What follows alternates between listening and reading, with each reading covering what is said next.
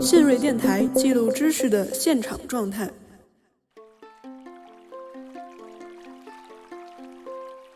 传统的社会被打断了之后，好像我们的人变得越来越自由。当你走出来的时候，你会发现你的自由的选择本身其实是跟整个社会结构有着千丝万缕的联系。那你在送餐的过程当中，你要去跟顾客打交道，平台后边的算法在约束着你。你们站点的组长和协调员要时刻看着你，你的工友可能还要跟你比今天送了多少单，你家里边可能还有各种各样的事情。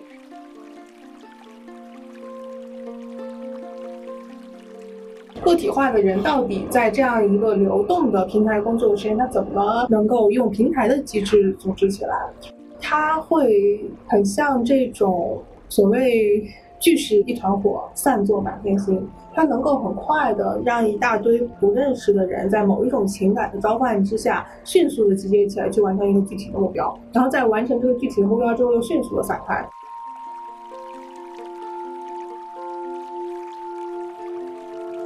在思考这个问题的时候，我反而会觉得说，呃，语境化的和情境式的这种对策和建议，基于算法设计的逻辑，反而是必不可少的。就比如说，我们会发现说，在晚上九点之后，啊，有没有可能不要给女性外卖骑手派特别远的成交的单子？我觉得这个点是完全可以改变的。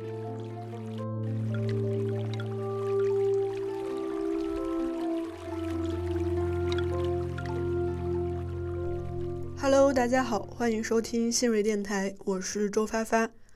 平台组织和技术的出现，正在让我们的日常生活变得越来越便捷。在一些特殊时期，平台提供的服务更是维系着最基本的城市运转。当然，这些都离不开一位位具体的平台劳动者。近两年来，以外卖骑手为代表的平台劳动者，引发了越来越多的社会关注和讨论。这也吸引了越来越多的学者进入到平台劳动研究这一领域。有相当一部分研究在探讨平台技术的出现是如何实现了对于劳动过程的精细化控制。但是在此之外，平台还改变了什么？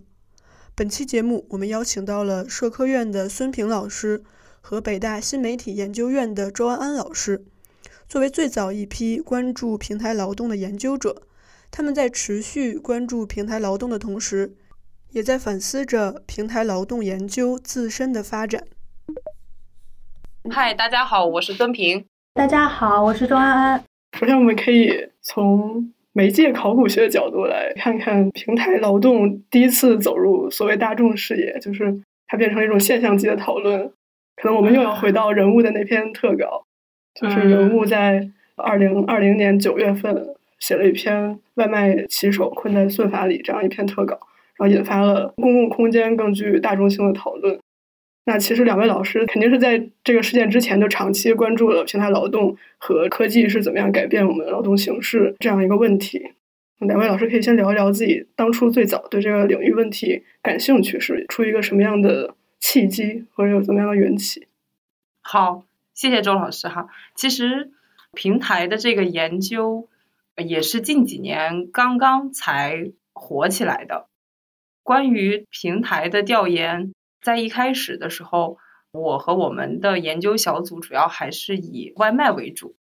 我记得最一开始的时候是二零一七年，那个时候我刚刚从香港求学回来，看着中国起起伏伏的互联网，不知道要做什么样的研究，非常的惶恐。啊，当时就在想说，那要做什么样的选题呢？那个时候我就发现了路上多了一群人，这群人就是外卖骑手。当时我就想，哎，这群人好像目前还没有人研究过，所以我就想说，要不然就研究这群人吧。所以二零一七年的时候就开始研究外卖。当时我一直会觉得说，其实研究。这种数字劳动的底层劳动者是一个比较边缘化的议题。现在回首再看回去，其实真的没有想到，就是社会会给予这样一群人这么大的关注。当然，某种程度上，这也跟外卖骑手有非常大的可见性相关，就是因为我们其实每天都会看见他们，对吧？来来回回的就像是移动的广告牌一样。但很多其他的，比如说平台就业者，其实我们是大多数情况下对我们来讲是不可见的。所以我们就从外卖骑手开始调研，后来就是一八、一九、二零、二一到现在，呃，我们的调研小组每年都会在北京地区做一轮关于外卖骑手的问卷调查，再做一轮田野观察，再做一轮访谈。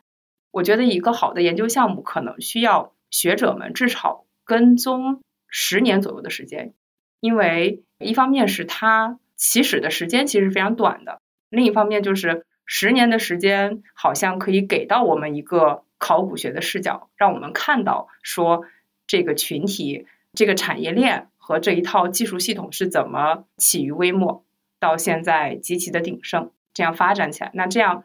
对于我们考察整个外卖产业的发展，也提供了一个相对而言比较长的有历史取向的这样一个视角。嗯嗯，我这边是这样，就是其实我在自己写博士论文之前，主要做的还是编辑和植入项目管理啊这样的工作，就主要是我一直以来特别关注劳动问题。最早其实是关注像这个农民工啊，然后这个流水线，就说基层劳动问题。因为其实那时候我们做媒体的人，总会有一些社会理想，就想要关注社会底层，然后关注这样的问题。然后从这个问题出发，我其实才是关注到这些年这个劳动形态的一个改变。这篇报道出来的时候，我其实对他所激发的那样的一种非常普遍的社会情绪是有一点不太一样的看法的，就是我会觉得其实这篇文章能激起一个非常广泛的社会共情是有道理的，就是它可能确实是预示着一种我们所有人的生活方式、劳动方式正在被某一种技术所改变，就是平台。嗯嗯，然后基于这样的想法，加上我自己其实是一直以来是关注文化建设，所以我就把平台加文化哎聚集到一起，我应该去研究什么东西呢？然后我就去研究了一些以文化生产为主的平台，这个大概是我自己研究的一个心路历程。然后跟孙平老师认识，其实就是因为他的这个外卖小哥研究，当时是新冠那一年，因为整个城市突然停摆。然后呢，我这边就和牛津大学的向彪老师组了一个项目，研究在这个疫情状态之下的流动劳动者，就是当整个城市突然停滞的时候，那还有哪一些技术力量可以维持着这个城市的运转？就是他们都代表了某一种在平台性技术之下重新被。点对点一点一点一点组织起来的这种劳动形态，嗯，就这个项目组里面，基本上所有成员在之后的都发展的都发展的非常好，因为他们的那个平台劳动研究特别受到关注。嗯嗯嗯，我觉得这个跟疫情它所造成的一个城市突然的停摆是有关的，使得这些人变得更加可见。嗯，对对对对对，哎，对这个点说的好。那其实，在这篇报道让我们更多关注到平台劳动的制造社会问题的这个面向之前。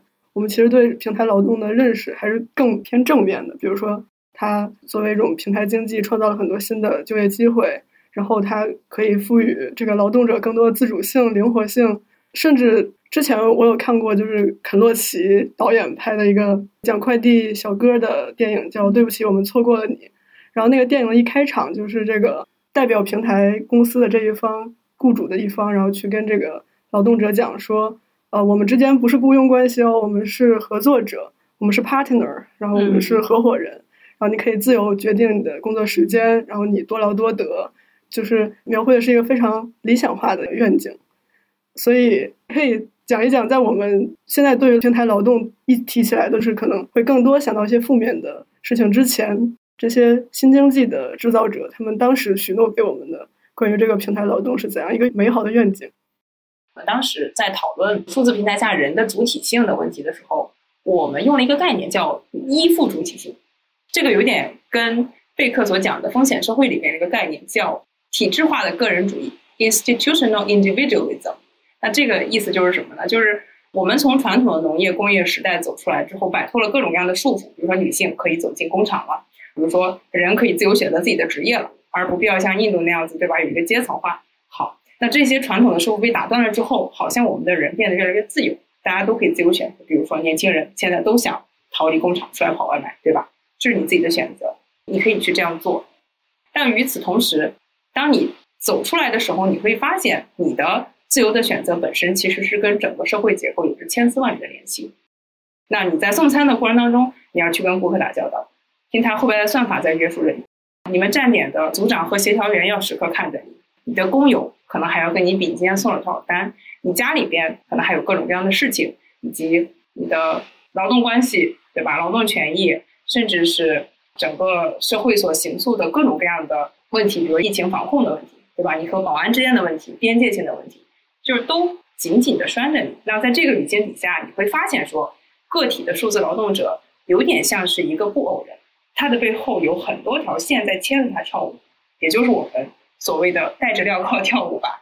对，那这种情况下，就是我们一方面既看到了个人主义的一个生发、一个成长，但另一方面我们又发现说，这个个人主义的背后，它其实是牵着这种体制化、机制化的线的。所以我会觉得说，你的主体性可能是一个依附性的主体性，或者是说。说的诗意一点，叫豁然主体性，偶尔会有一点主体性。这个其实还是一个比较基于刚你说劳动过程的一个视角，对，就是主要考察的其实是这个劳动者个体和他所属的这种劳动方式之间的关系关系。对，就是其实普遍还是会认为，在平台劳动时代，人并不是越来越自由了，而且其实总体来说，他和他的劳动发包方之间的那个关系其实是越来越紧密了。就这种控制是越来越无微不至了。你当时的那个叫什么？你你提出的那个概念叫 speaker，它叫什么？粘性劳动，粘性劳动。对对对，就是粘性劳动和游戏化的劳动，其实一般劳动过程研究都会认为它是一种更彻底的对人的控制，嗯，用新的制造统一的方式。其实这个粘性劳动这个点哈，我其实一直想说，比如说它在外卖里边的表现是。他会用各种各样的管理式的方式，对吧？游戏化的也好，分层级的也好，或者是订单按单计件、激励式的这种，让你上瘾也好，来拴住你。那对于，比如说我们真的去追求自由了，我们跑到了 B 站上去做一个 UP 主这样的人来讲，他会存在粘性劳动。我想补充你刚刚那个视角，就是说个体化的问题，就是个体化的人到底在这样一个流动的平台工作的时间，他怎么能够用平台的机制组织起来？其实这个我觉得就可以涉及到我现在关注的文化生产这一块中的饭圈。啊，你终于扯到你自己了，你赶紧的。他会很像这种所谓聚是一团火，散作满天星。它能够很快的让一大堆不认识的人在某一种情感的召唤之下，迅速的集结起来去完成一个具体的目标，然后在完成这个具体的目标之后又迅速的散开。那在这个语境底下，饭圈它背后的这个集聚的逻辑，其实是对于他的爱豆或者对于他的这个偶像的一种情感化的认同。其实不一定，我觉得不是，就是我觉得他真正。饭圈有行动力的关键是源于每个人能够从其中感受到真正的行动力。就是至于那个爱豆是谁，其实没有特别重要。就是当他有一定的这个文化遗涵，比方说，其实爱豆之间是有一个鄙视链的，就大家都知道。为了保命，这个我今天就不在这里谈任何关于鄙视链的事情。但是，就是我觉得他们在行动上的机制会有一个很像的地方，就是当他们谈起自己的这个行动，就他们谈起的时候，其实他们最嗨的部分不是对这个人的爱。而是自己在爱的激发之下所形成的那种行动，以及一整套基于行动的世界观，就是我完整的认识了这个行动的过程，然后并且我能够投入进去，立刻开始进行这个东西。这是一个非常好的观察点。是，我觉得这个很是，因为我访谈了一些，嗯，相对来说，在这个社会属性上被认为是比较 high culture 的一些人群，就是白领女性或者是精英女性。就是你能感觉到他们在这个过程中获得价值感的方式肯定是非常真实的，就绝对不会像我们平常很多对饭圈的污名化所说的，其实都是些不懂事的孩子啊，然后他们审美不行，所以才会进入到饭圈。其实不是的，我觉得是平台机制制造出了一种让人在其中真的能够迅速集结，并且感受到获得感的方式。这个是互联网平台的一个特点。这个我觉得确实居然达成了某种在互联网这个意识形态之中说互联网能赋予人更强的主体性。我觉得这件事情我目前为止还没有赋予任何劳动者主体性。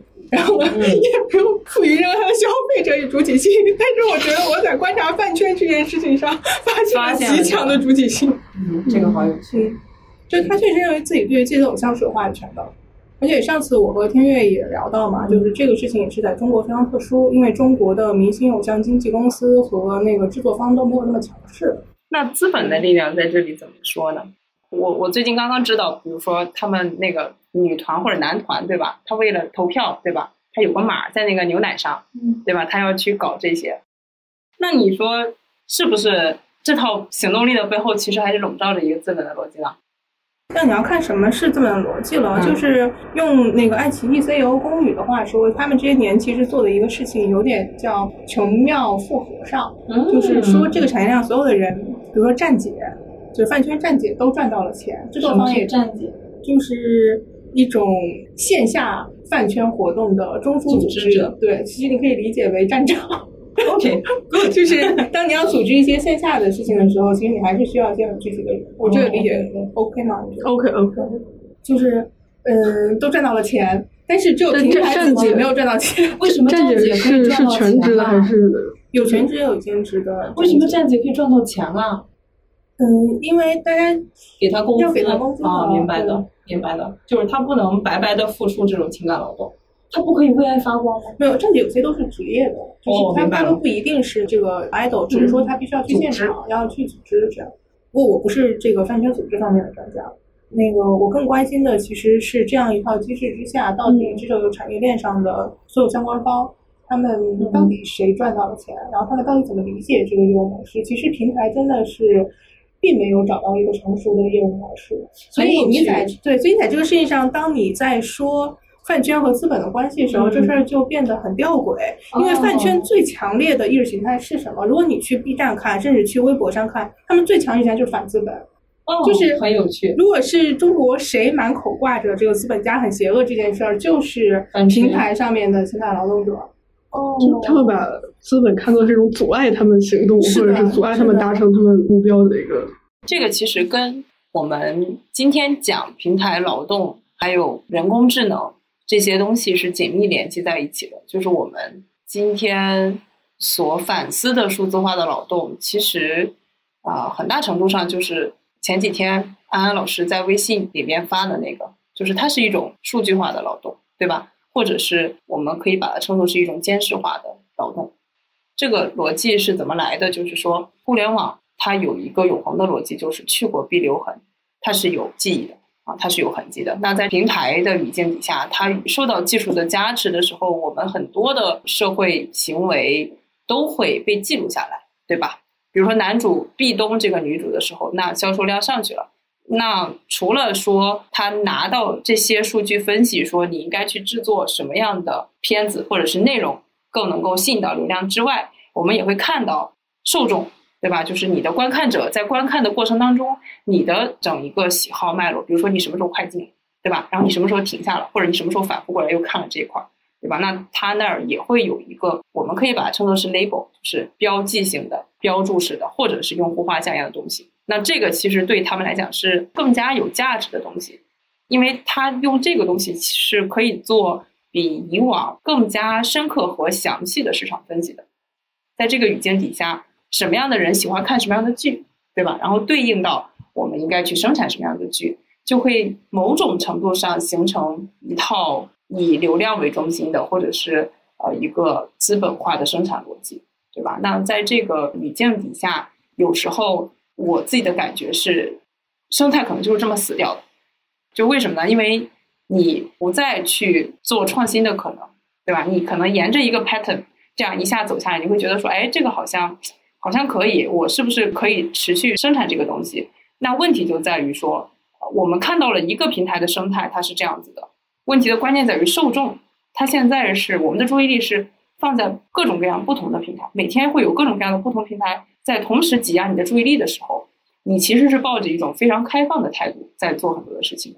虽然我们有什么信息茧房，我们有什么回音，但是总体上人和这个数据化的世界之间的交互的内容是变得越来越多、越来越密和越来越丰富的。那在这种语境底下，按照一个单一的商业逻辑或者是一个数据化的逻辑去刻画一个东西，然后重复这个模式，的这个路径其实并不是很可取。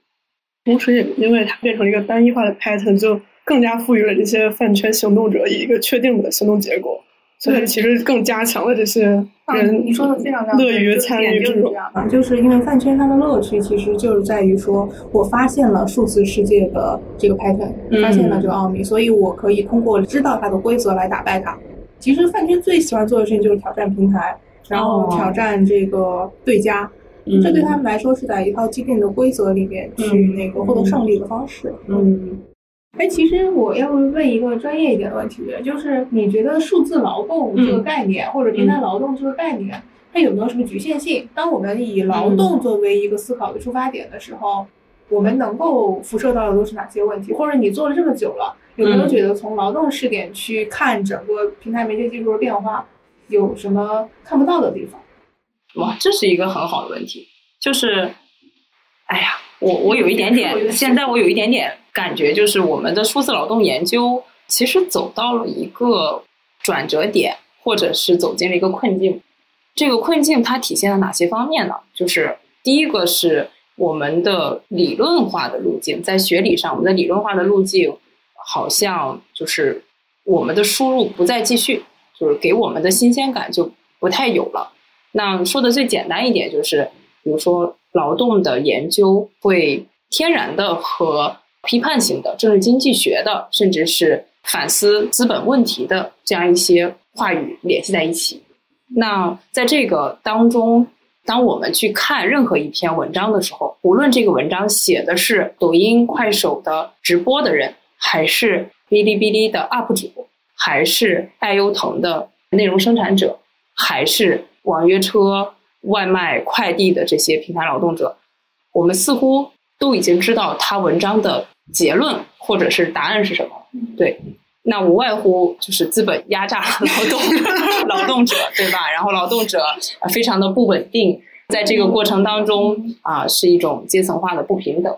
对，就是这个单一化的结论，让我们其实倒推回去去想说，在数字劳动的研究脉络当中。What else，对吧？除此之外，我们还能做点什么？我觉得这个，呃，其实是一个问题。那另外一个问题就是，我不知道要不要说哈，我就说了之后我可能会挨打，或者说被骂。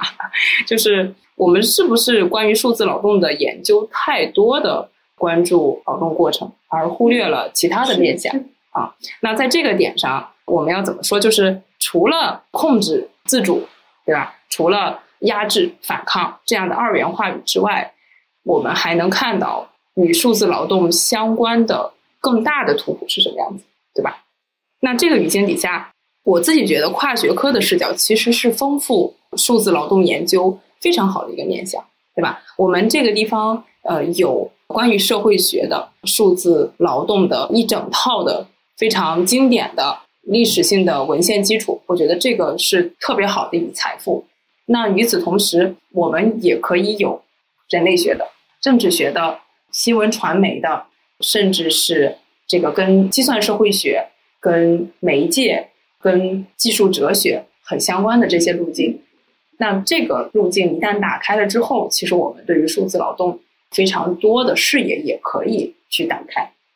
比如说，我可以举几个例子，就是数字劳动过程当中，比如说人。和组织之间的关系是什一个什么样子，对吧？就比如说，我们研究现在这么多平台化的数字劳动，那在这个语境底下，每一个平台其实它都有自己的组织模式，对吧？那它的这个组织模式在组织和个人之间呈现出来一个什么样的变化？那第二个点就是数字劳动当中，其实非常重要的一个点是中介和媒介的问题，对吧？那在这个语境底下，中介和媒介与数字劳动之间是什么关系？比如说，当你在直播的时候，你和你的手机是什么关系？当你在跑外卖的时候，你和你的手机是什么关系？外卖员和背后这一整套虚拟的媒介算法是什么关系？啊，以及我们能想到的基于平台的流量也好，或者内容生成的逻辑也好，甚至是用户生产的内容，对吧？这些它是一个什么逻辑？其实，老师，你刚刚说到的这个数据的问题啊，其实我想问问他在外卖平台之中是怎么体现的？因为我们一开始谈的那篇文章里面，他其实就提到说，这个因为数据会指导外卖小哥怎么样去以最短路线送到外卖。好像就有这么一个细节，然后呢，但是外卖小哥说这个系统的指导其实非常的不科学，他们一般不太愿意按照那个东西去。但这事儿不是后来有改善有效果。哦哦，对，这个其实是那个数据改变了它的这个产品运营逻辑的一个个案，就是还是在这个产品内部的一个例子。嗯，稍微讲讲对这个数据这件事情在外卖平台上的一个体现。好，好，好，数据这个。它其实一直是处于一个，我觉得平台经济当中非常核心的一个东西。它这个核心不在于说，呃，比如说像我们前面所讲的 IU 腾那样子，说我要把这个东西做出来做用户画像，然后我来分析或者是干嘛，或者说我要去售卖它。它更多的其实是它业务核心的竞争力。那这个竞争力就是我们可以想象一下，就是每天在全国上上下下可能有几千万的订单，对吧？然后我们有几百万的骑手。我们要做到的，其实就是以最快的速度、最准确的方式、最高效的逻辑，把这些几千万的订单派给这几百万的骑手，对吧？它其实是一个 matching，就是是一个匹配的过程。那在这个过程当中，我们就是会经历一个算法技术的发展这样一个逻辑。那就又回到了前面周老师您说的这个媒介考古的问题，对吧？算法自己本身也要有一个发展逻辑嘛？那这个逻辑是什么？那从最一开始的时候，我们说算法可以追溯到最原始的，比如说九章算术，比如说珠算算盘，对吧？这种东西，对吧？它是一套逻辑线。那到后边数字化了之后，我们开始出现什么最简单的 Excel 表格，再到后边有编程，对吧？就是这种数字化的语言开始出现。那这种算法的逻辑其实在不断的复杂化，然后它在不断的升级。那它也伴随着互联网技术发展的一个脉络在呈现。比如说，我们最一开始的时候其实是局域网，对吧？后来我们跳到了全球的网络，再到后边我们出现了云空间，对吧？那再到后来，我们现在出现了啊，基于什么神经啊，甚至是态势感知啊啊这种深度学习，对吧？自主学习的这个过程当中，那算法现在开始变得聪明起来，对吧？为什么它聪明？就是因为它开始变得像人一样思考。那他怎么形塑这样一套思考的逻辑？很重要的就是他需要去成长。那他怎么成长？他的成长逻辑和人脑的成长逻辑是不太一样的。人脑的成长逻辑是，这是一个核桃。比如说，那下一次你再给小孩看的时候，说这是一个什么？它跟这个核桃不一样。但是小孩儿他的联想能力和实物的能力是非常强的啊。那他会说这是一个核桃。但是算法，你告诉他这是一个核桃，下一次。你拿这个来问他，这是一个什么？他说这也是一个核桃。那为什么呢？因为它提取的是事物的一些关键特征，比如说它是圆的，对吧？比如说它是三维立体的。那它呈现出来的面相，如果是这样子的时候，它可能就会做出一个错误的判断，因为它的标识不够多。所以，如果他想识别一个核桃，他可能要至少有比如一千个甚至更多的标识在他身上，说，哎，我看到了之后，说这是一个核桃。或者说我区别说哦，这是一只猫而不是一只狗，对吧？就是它的一个算法逻辑，呃，成长逻辑是非常不一样的。就是有一个科学家团队，他们在 Science 上发了一篇文章，叫 How to Grow a Mind，如何去种植一个脑子也好，一个思想也好。它其实就是来讲说，人脑和算法的这个生成逻辑是完全不一样的。那在这个语境底下，回到外卖的场景，它也是这样子，就说你怎么去派这些单？反而我们的人脑可能不太行，对吧？但它的计算力是足够快的，那你就喂给他这些数据。就是一开始的时候，我们用 Excel 拉数据，对吧？后来我们从云端扒数据，把这些数据都喂给他，让他学。就是说，我们现在是这样子。那他在这个学的过程当中，就会吸收原有的数据。比如说，今天我派的这几百单是这样完成的。好，他把这几百单的实时数据又拿回去，自己再学习一遍。明天又出来几百单，不停的这个积累的过程当中。让他会发现说哦，这里边这个地方错了，这个地方被修正了，那个地方错了，那个地方被更新了，他自己就变得越来越强大。这也是为什么他最终会脱离人脑。我是坚信人工智能未来一定是会超过人脑的，就是在某些层面上，包括现在其实它的计算力、运转力已经比我们强多了，对吧？那在这个语境底下，你就会发现说，算法它其实也是一个小孩子，它从一个婴儿成长到比如说一个少年，现在可能我觉得处在一个青年阶段，就马上就要转型。对吧？我们现在都处在一个弱人工智能的后期阶段，我们马上就要转向强人工智能的时候，那未来就很多的东西我们可能连想都不敢想，对吧？那在这个语境底下，你就会发现说，外卖的这个逻辑也是这样子。为什么它在一开始的时候，它只能计算直线距离，对吧？那骑手那些弯弯绕绕的路，它没法弄，对吧？它现在改了，它在一开始的时候只识别二元的，比如说从 A 点到 B 点，但是 B 点像我们中信出版社一样，它在八层，它并不知道，对吧？但它现在也可以了。那再比如说一开始的外卖小哥都跑这条路，对吧？鲁迅先生说，世界上本来没有路，人走多了就变成了路。那算法也是这样说，咦，外卖小哥都走这条路，那这条路就是条路呀。后来你发现这条路是逆行的，他闯了红灯，他不符合交通法规，怎么办？要被取消掉，对吧？就是他在这个成长的过程当中，其实也是算法和我们整个三维世界不断的打交道、不断的磨合的一个过程。那外卖小哥其实就是提供这个磨合的数据的一个人肉化的电池啊，我们可以这么去理解它。深圳大学的丁卫老师最近在我们的这个新闻传播研究上边发了一篇文章，叫《遭遇平台》。他在上面讲的就是网约车的黑车在当年是如何通过这种自身的数据化的实践，来帮助平台不断的做这种就是完善和补充。比如说，在很早的时候，我们就是没有那个滴滴网约车的时候，我们要不然就打出租车，对吧？我们要不然就打黑车嘛。但是后来就是，其实滴滴平台在成立的时候，它为了圈人圈地，它把很多的黑产其实放进来了啊，也是成为了网约车。但是这些网约车会发现说平台有漏洞，比如说我下一个空单，对吧？我不去跑，但是你可以奖励我六十块钱，啊，就是下空单的这种情况，在前期打价格战的时候经常出现。比如说我和安安老师，我现在是司机，安安老师是乘客，或者是他也是司机，对吧？说今天咱们整点薯条，是吧？怎么整呢？是吧？那我给你下一单，你给我下一单，我们俩都不用跑，拿到平台这个钱。好了，我们两个在这这么搞。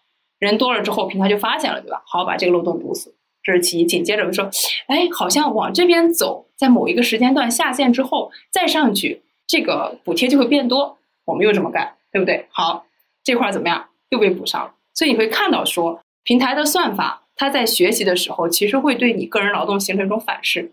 这种反噬就是你不断的去帮着它做一个人肉化的电池，去填补这些空白，然后这些空白被填上了之后，反而是。完善和巩固了它这个系统的这个这个叫什么监控性，或者是一个在钻空子的过程中帮他完善了这个对对对。其实它跟我们最早的时候说，就是有有一个词叫 play labor，就是叫完工啊，完工这个就是 play labor，它其实指的是打游戏的那些人。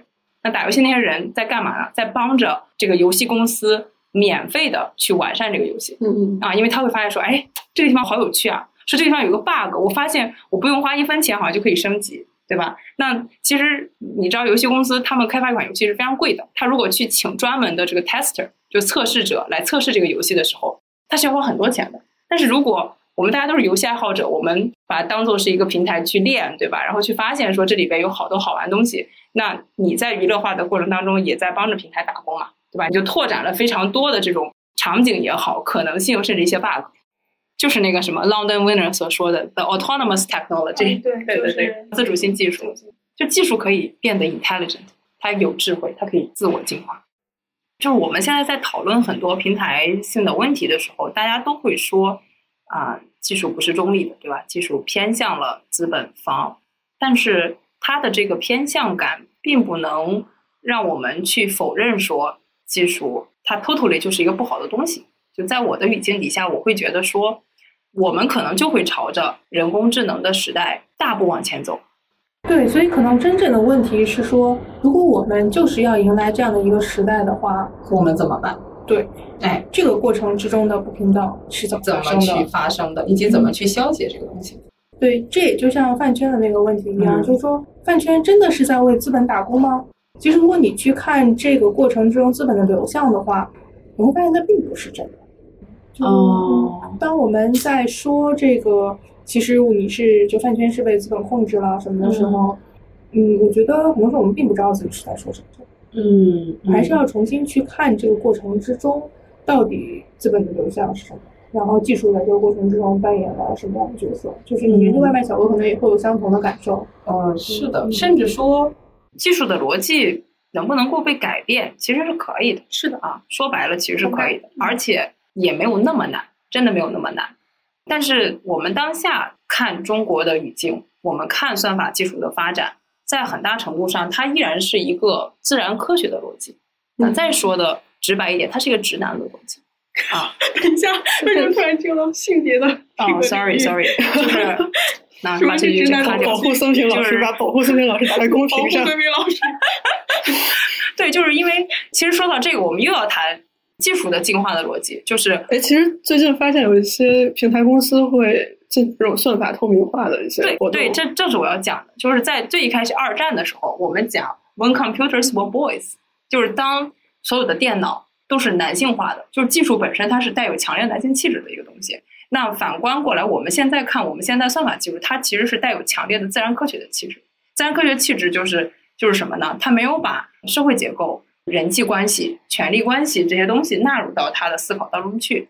其实像你一开始讲的近些年的关于算法的这些媒介事件的曝光，其实是一个好事，在某种程度上，它在促使我们。社会，尤其是技术领域去反思，说我们在制作技术的时候，人文化的价值，对吧？我们人文性的关怀在哪里？以及我们如何去处理人文和技术之间的关系？这个点如果加入进来之后，我自己还是对技术的发展会抱有比较积极的态度。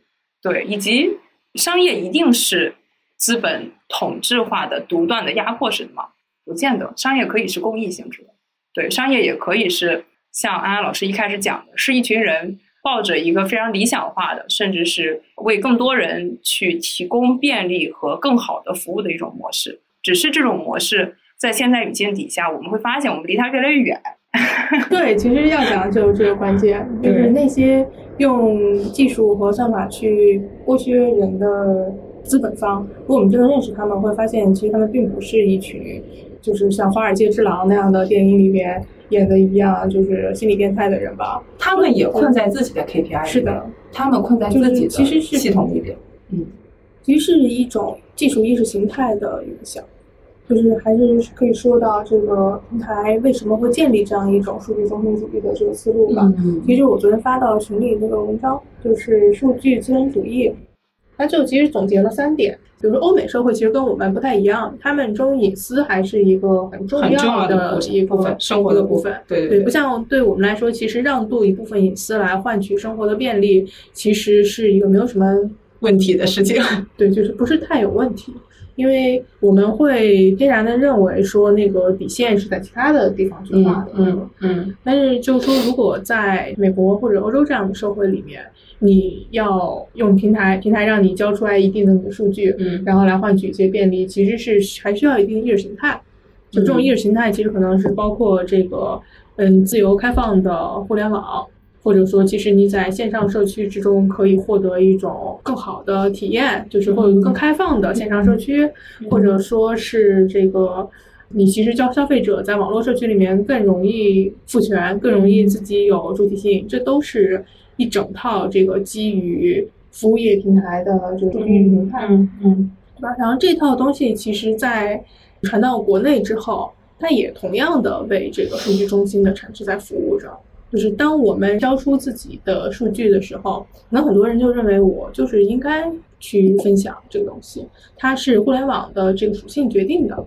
就是有时候我们可能会有这样的一种思维方式，就好像我们一开头在说到的，就是说为什么。我会认为人只要有需求，去满足他这个需求就一定是正当的，而并不会先去问一句说人是否应该有这样的需求。对，是这个问题。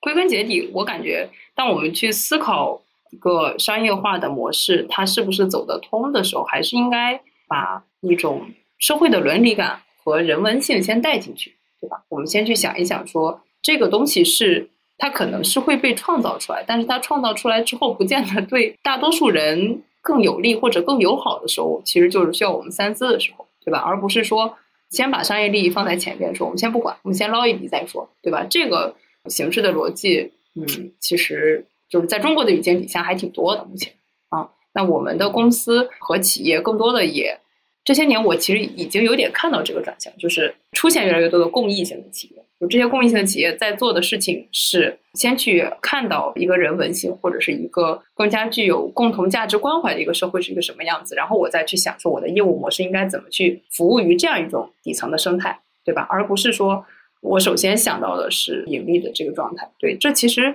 也是我们平台经济走到今天，伴随着我们政府对于平台经济的监管的加强。社会民众对于平台经济反思化的增强或者批判性的增强带来的一种必然的趋势吧。有没有平台公司邀请过孙老师去参加他们一些，比如说算法研讨会啊？就是他们有。嗯，那您从比如说人文社科的角度为他们提供过什么像社会价值方面的建议吗？或者您觉得真的他公开他的算法，您真的看得懂吗？或者是说？这种跨行的交流有没有什么问题？嗯，这个其实是算法黑箱的问题，对吧？就是算法这个东西门槛有点高，对吧？大家如果不编程的话，可能不太知道它是个啥。但是我一直坚持说，人文社科的这种感知还是要带入到啊算法研究当中去，就是它可以从两个层面，第一个层面是由内而外的去看，说算法生产的过程当中是哪些人参与到了其中，谁在做这个组织决策权。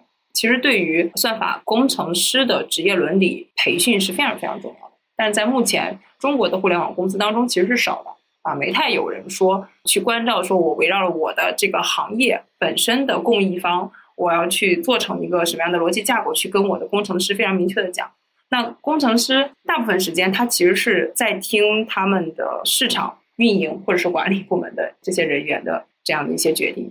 那运营人员他的决策权是怎么来的？对吧？这个其实是非常值得我们去反思的呀，或者我们去反问：为什么它是一而不是二？为什么这个地方的权重是零点三而不是零点四？对不对？在这个语境底下，其实就需要我觉得有社会科学家的田野也好、调研也好，这样的一些由外而内的东西进到里边去。就是我们看到了基于这个原来的算法基础所展现出来的劳动生态、劳动关系，来再对你内部的算法进行一个审计，这个其实很重要，对吧？那。在这个过程当中，你就会发现说非常细碎的一些点，就可以帮助去改善这个算法系统本身运行的更好，对吧？这个我完全同意啊，就是觉得程序员他可能应该回归一个对自己的工作有自觉的状态。就是我当我使用一件工具的时候，我其实是要知道我在用这件工具做什么。嗯，OK，这个也涉及到一个工程师文化的流变。嗯，就是其实早期的硅谷工程师是认为他们可以用算法去改变世界的。对对。然后，但是呢，在进入现在的互联网大厂主导的服务业转型之后，其实。呃，他们就变成九九六的工具了，嗯，对吧？嗯，所以它并不是那么清楚。但是问题还是在于说，到底要改变成一个什么样的世界？就是硅谷输出的那一套关于改变世界的这个逻辑，其实很大程度上它是塑造了今天这样的后果。所以，我觉得这种时候还是需要回归一些，就是说人文社会科学的基础讨论来看，就是到底对于我们，比如说对于中国来说。我们需要的那个价值是什么？啊，对对对，这是一个非常基础性的大问题。你说的是道德，就是术的层面的那个事情。对对对。然后可能如果讨论，我们在讨论这个互联网平台技术这个东西，现在以过去十年这种摧枯拉朽的覆盖了一整个社会。那这个跟我们这个社会的社会理想之间到底是什么关系呢？社会理想和在公司层面的实践始终是存在着非常。大的差异，这个无论是在美国还是在中国都是存在的。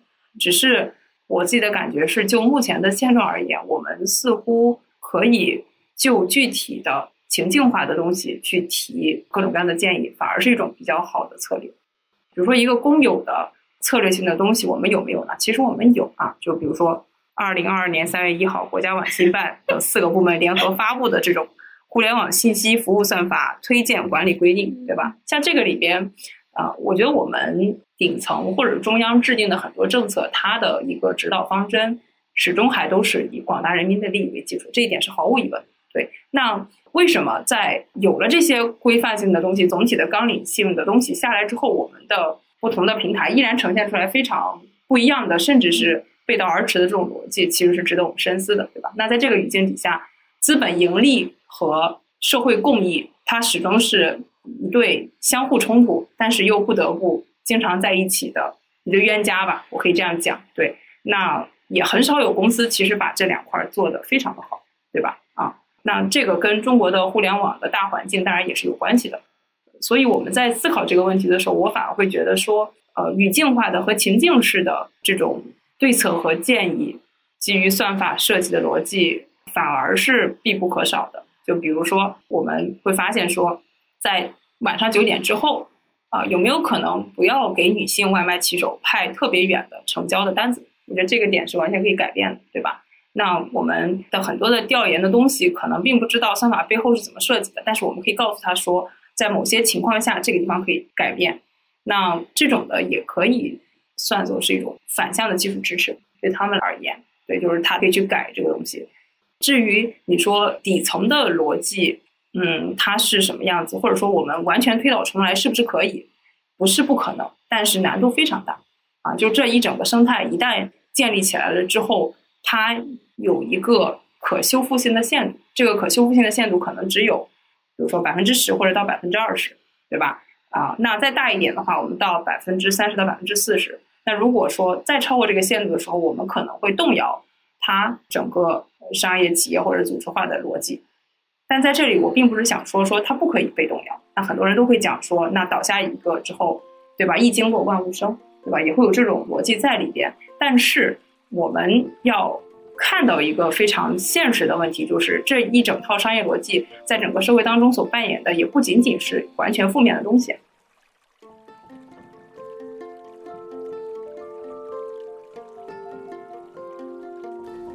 记录知识的现场状态，这里是新锐电台，一档由新锐周报编辑团队策划制作的学者谈话类播客节目。